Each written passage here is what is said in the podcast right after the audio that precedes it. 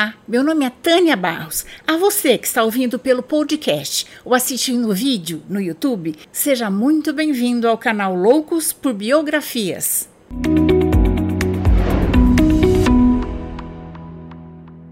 Mas antes de começarmos, eu quero fazer um pequeno desabafo com vocês. Pessoal, eu não sei por quanto tempo ainda vou ter estímulo para continuar com o canal aqui no YouTube e no Spotify. Porque, para vocês terem uma ideia, no YouTube eu recebo 100 dólares a cada seis meses. E no Spotify eu nunca consegui ganhar nada. O que eu faço aqui é compartilhar amor.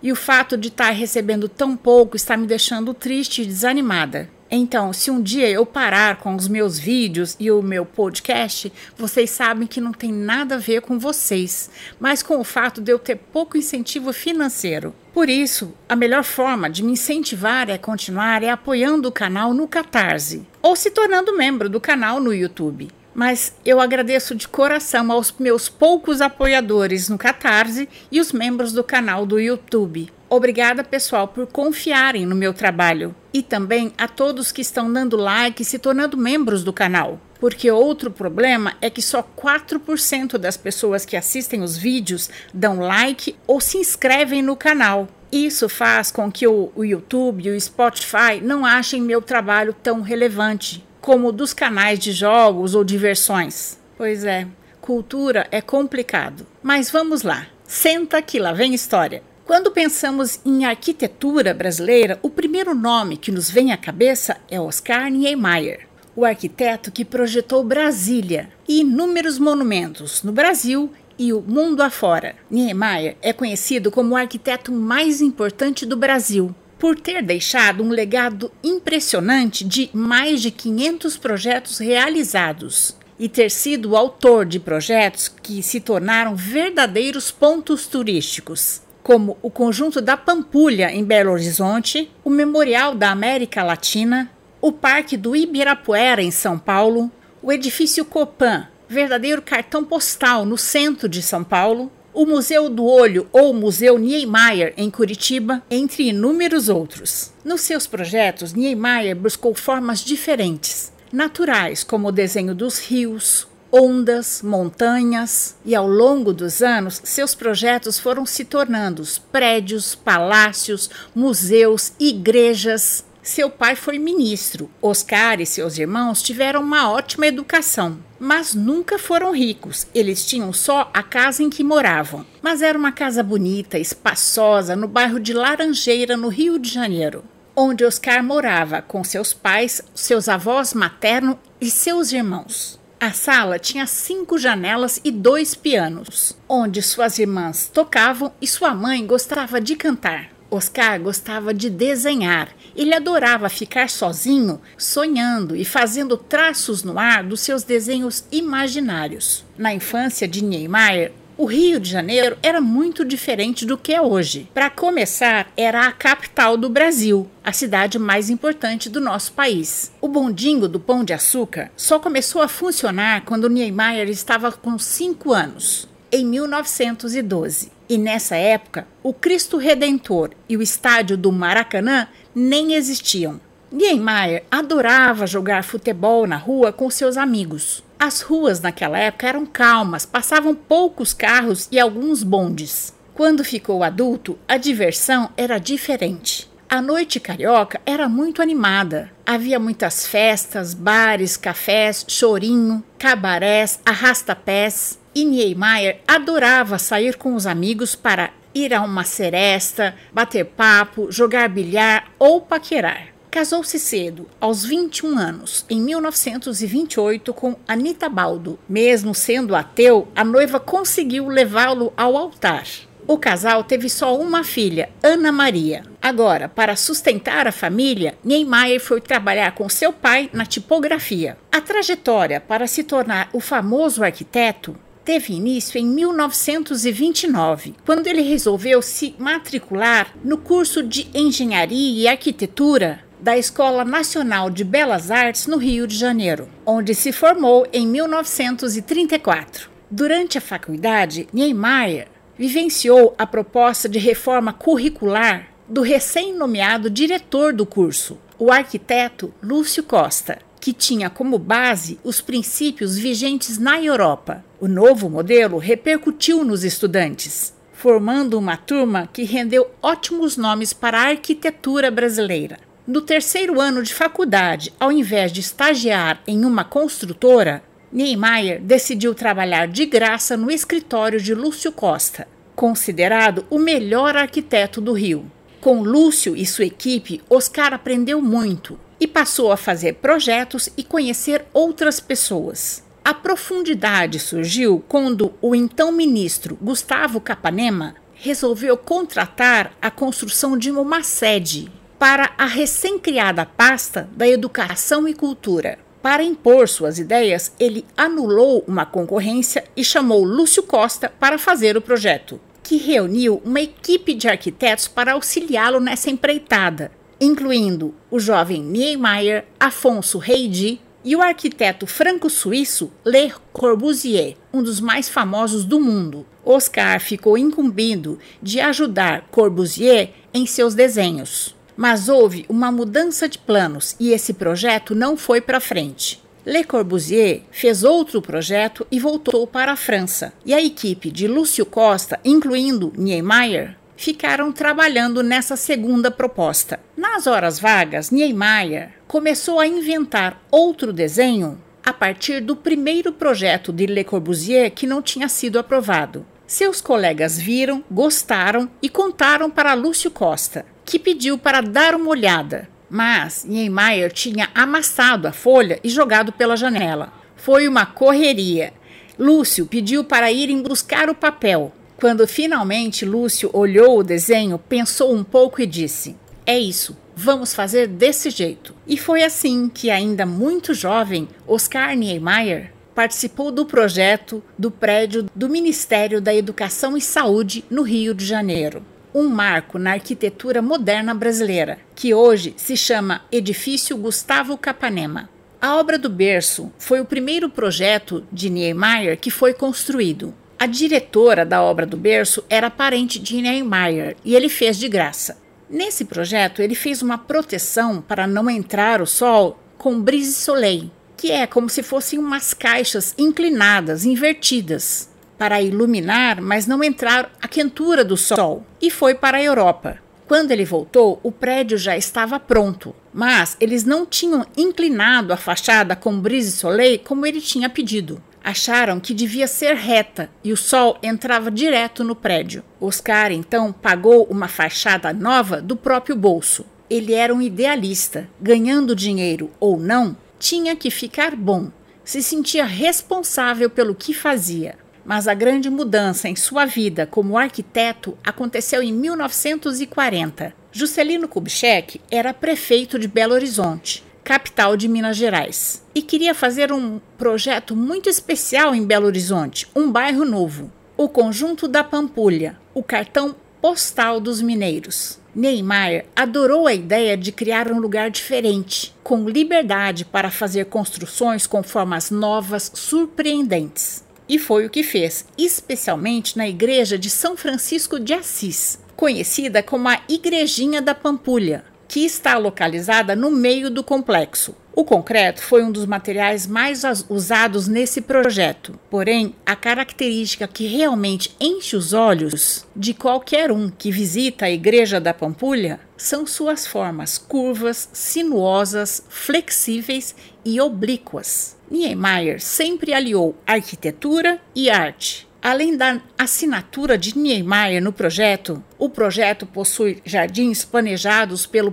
paisagista brasileiro Burle Marx, também conhecido mundialmente, com mais de 3 mil projetos em 20 países. Os painéis são do artista plástico Cândido Portinari, os mosaicos de Paulo Werneck e a escultura de Alfredo Seixiati, grande escultor mineiro. Esse projeto mostrou a arquitetura brasileira ao mundo, no início, os moradores de BH estranharam sua arquitetura com formas onduladas. A igreja tem curvas que parecem montanhas. Essa pequena identificação com o que era idealizado para uma igreja levou a população e a classe religiosa a vetar a consagração na capela por 14 anos. Não era possível assistir missa ou realizar cerimônias religiosas na igrejinha. Mas, com o tempo, a surpresa deu lugar à admiração e a igreja passou a receber inúmeras visitas e realizar celebrações. E como o mundo dá voltas, o conjunto da Pampulha, onde está a igreja, recebeu da Unesco o título de Patrimônio Cultural da Humanidade, que é um prêmio dado pela ONU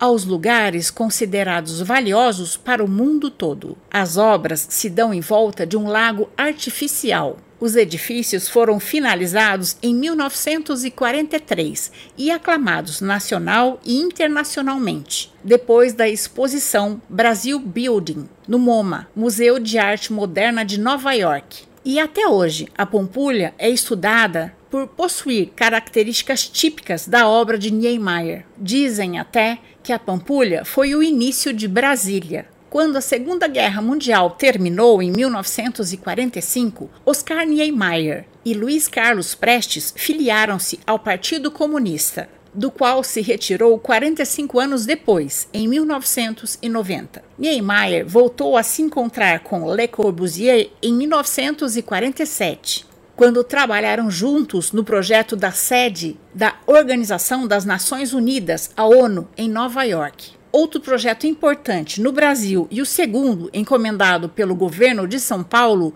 foi o Parque do Ibirapuera, feito em 1950 para comemorar os 400 anos da cidade. São Paulo ganhou uma imensa área verde com árvores, lagos, locais para exposição e lazer, um encontro com a natureza e a cultura. Niemeyer usou curvas que dão leveza às construções, tanto na marquise do Ibirapuera quanto no prédio da Bienal. Durante toda a sua vida foi chamado de o arquiteto das curvas. Nesse mesmo ano, iniciou a construção da Casa das Canoas, na Floresta da Tijuca. A casa fica encostada numa pedra, envolta pela natureza, onde Oscar morou com sua família por muitos anos. No pós-guerra, Oscar participou do projeto de um conjunto de edifícios para a reconstrução de Berlim, na Alemanha. Ainda neste ano, projetou o Museu de Arte Moderna em Caracas, na Venezuela. Em 1956, Juscelino Kubitschek foi eleito presidente do Brasil.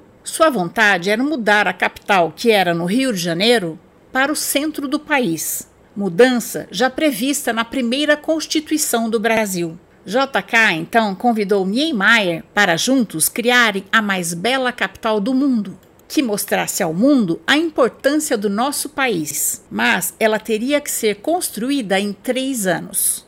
No início, Oscar ficou assustado com o tamanho do desafio, mas resolveu aceitar e embarcou com JK para o Planalto Central. A notícia de que uma nova capital seria construída fez gente do Brasil todo ir para lá, em busca de emprego e de aventura. Mas Brasília ficava longe de tudo. Era longe demais e Niemeyer detestava viajar de avião. E em 1958, após ser nomeado arquiteto-chefe, quando o trabalho ficou mais volumoso, ele resolveu ficar morando ali na região do Cerrado, onde foi construída Brasília. Os políticos, a imprensa e a população não viram com bons olhos a construção de Brasília. Eles diziam que Brasília era uma ameaça, que o Rio de Janeiro iria acabar. Foram tempos difíceis, era uma solidão muito grande, longe de tudo e de todos, da família, dos amigos, e os trabalhadores ficavam mal alojados. Mas a determinação de JK era contagiante e eles passaram a acreditar que valia a pena o sacrifício. A equipe de Niemeyer em Brasília contava com 15 arquitetos, um engenheiro, um médico, dois jornalistas e cinco amigos que precisavam de emprego. Apesar do desconforto, a turma era alegre. Como não havia diversão depois do trabalho, todos os operários, engenheiros, arquitetos se reuniam para comer, beber e conversar. O projeto de Brasília é baseado na Carta de Atenas, o mesmo sistema de áreas isoladas tra para trabalho e habitação. Brasília foi inaugurada em tempo recorde, como queria Juscelino, no dia 21 de abril de 1960, compondo a Praça dos Três Poderes, onde fica o Congresso Nacional, o poder legislativo, onde são feitas as leis, o Palácio do Planalto, o poder executivo, que põe as leis em funcionamento, e o Supremo Tribunal Federal, o poder judiciário, que julga de acordo com as leis. O projeto conta também com a maravilhosa Igreja Nossa Senhora de Fátima, o Palácio da Alvorada, residência oficial do presidente da República, o Teatro Nacional, o Palácio do Itamaraty, sede do Ministério das Relações Exteriores, que foi criado para apresentar o Brasil aos visitantes estrangeiros. Por isso, foi construído apenas com materiais nacionais e seus salões abrigam apenas obras de artistas nascidos ou naturalizados brasileiros. O projeto de Brasília é do arquiteto Lúcio Costa. Seu desenho para a cidade tem a forma de um avião e, segundo Niemeyer, foi o único avião que ele se sentiu seguro em andar. Aliando, como sempre, arquitetura e arte, Niemeyer chamou os melhores artistas nacionais para compor com ele esse projeto, tais como o artista plástico Alfredo Volpe, que pintou o painel da profecia de Dom Bosco no Palácio do Itamaraty. O painel fica voltado para a esplanada e se reflete à noite na lâmina da água do Jardim do Itamaraty.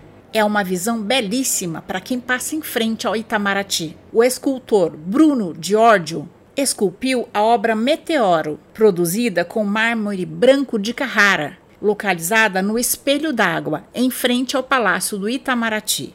Brasília tem obras de renomados brasileiros como Cândido Portinari, Di Cavalcante, Alfredo Chechiati, entre outros.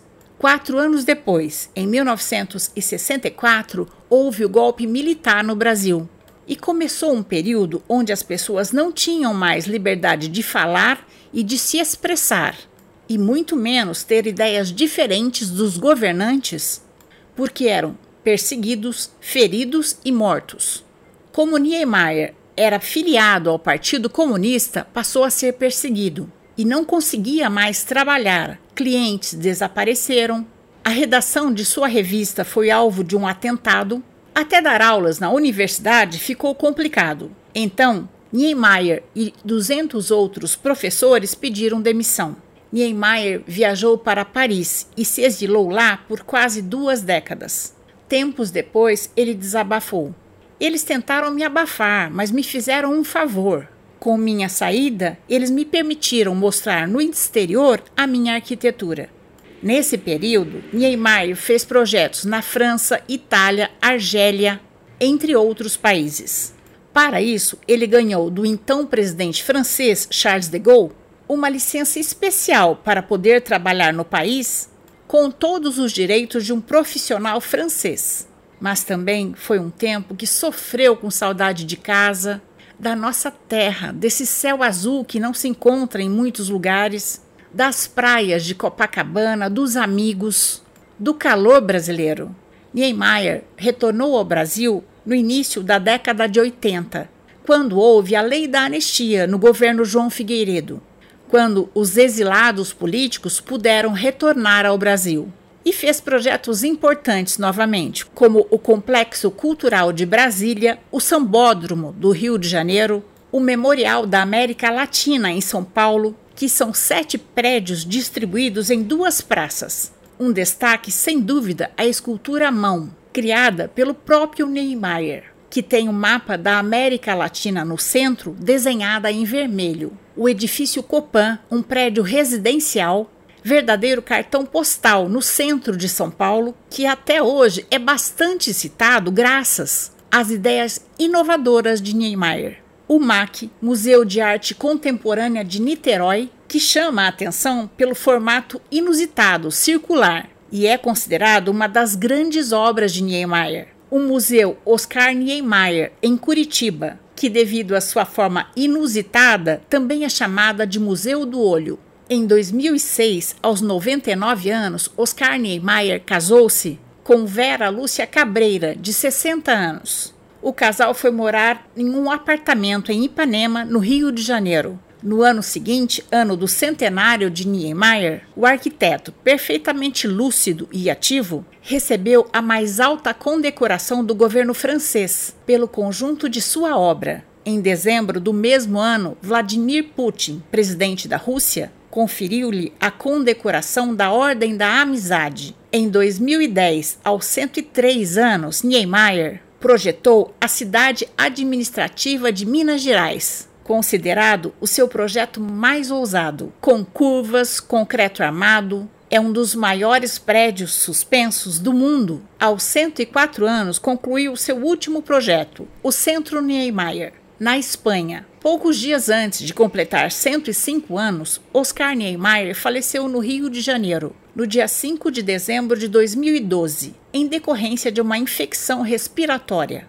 Seu corpo encontra-se sepultado no cemitério São João Batista, no Rio de Janeiro, onde também está sepultada sua única filha, Ana Maria Niemeyer, falecida neste mesmo ano, 2012. Oscar também realizou diversas outras atividades, como escultura, gravura, editou revistas como a Módulo, escreveu 12 livros como A Forma da Arquitetura e As Curvas do Tempo fez 27 exposições individuais e 42 coletivas. Ficou reconhecido internacionalmente por projetar obras em mais de 20 países. Viveu 105 anos e pôde conhecer seus netos, bisnetos e tataranetos. Um dia, seu neto lhe perguntou: Como o senhor acha que serão as cidades no futuro, vovô? Isso fez Niemeyer pensar. Ele sempre se preocupou com as injustiças com as pessoas que tinham pouco ou não tinham nada, e com sua arquitetura, ele sempre trabalhou para criar um lugar melhor para todos.